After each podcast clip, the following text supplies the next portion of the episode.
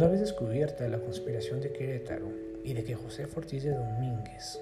envió a uno de los trabajadores de la Casa Grande de Querétaro a avisar a Hidalgo que la conspiración había sido descubierta, este comenzó con uno de los mayores o grandes acontecimientos dados en la historia de nuestro país, el inicio de la gesta de la lucha armada. La madrugada del 16 de septiembre de 1810 da arranque la etapa de la Guerra de Independencia, la llamada iniciación. El inicio de la Guerra de Independencia, o llamada también etapa de iniciación, ocurre cuando Hidalgo manda a llamar a todas las personas en Dolores Hidalgo. Al son de las campanas, las personas se levantan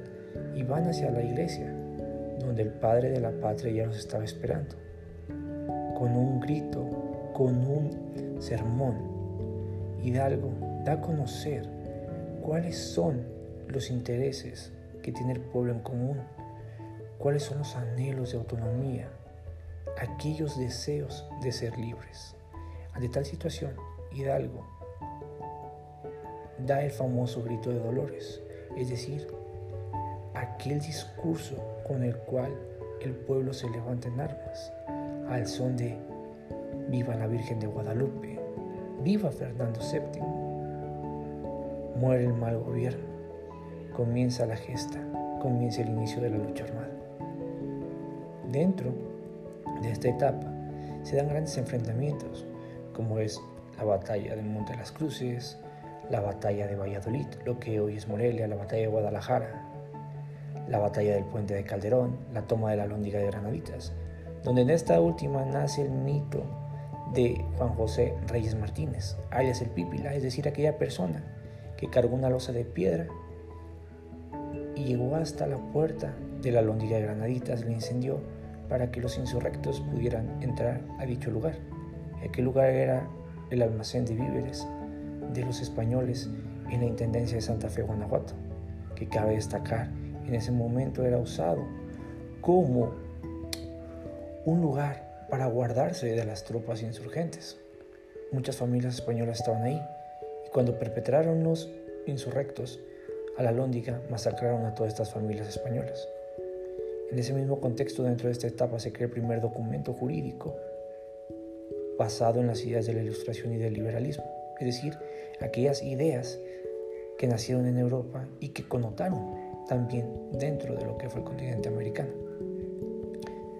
El primer documento fue llamado Abolición de la Esclavitud, creado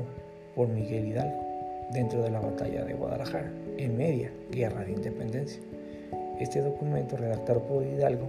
marcaba que todos los esclavos eran libres a partir de ese momento y que todas las personas que tuvieran esclavos debían de dejarlos en libertad y que desde a partir de ese momento la esclavitud quedaba prohibida en el territorio del virreinato de la Nueva España. En ese contexto, posteriormente se dio la batalla del puente Calderón,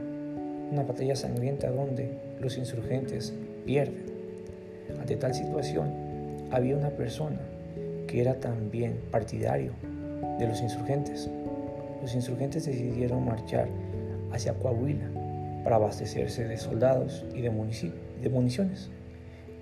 En ese mismo lugar estaba una persona que se llamaba Ignacio Elizondo, el cual era partidario de los insurgentes. Cuando los insurgentes se dirigían hacia ese lugar, en las inmediaciones de Acatita del Baján, Ignacio Elizondo, son, Elizondo traiciona a los insurgentes y los da como presa, como trofeo al ejército realista,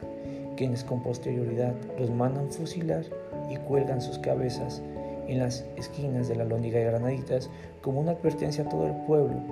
de que la lucha seguía y que no se debían de meter contra el gobierno virreinal. Con esa situación termina lo que es la primera etapa de la guerra de independencia, iniciación,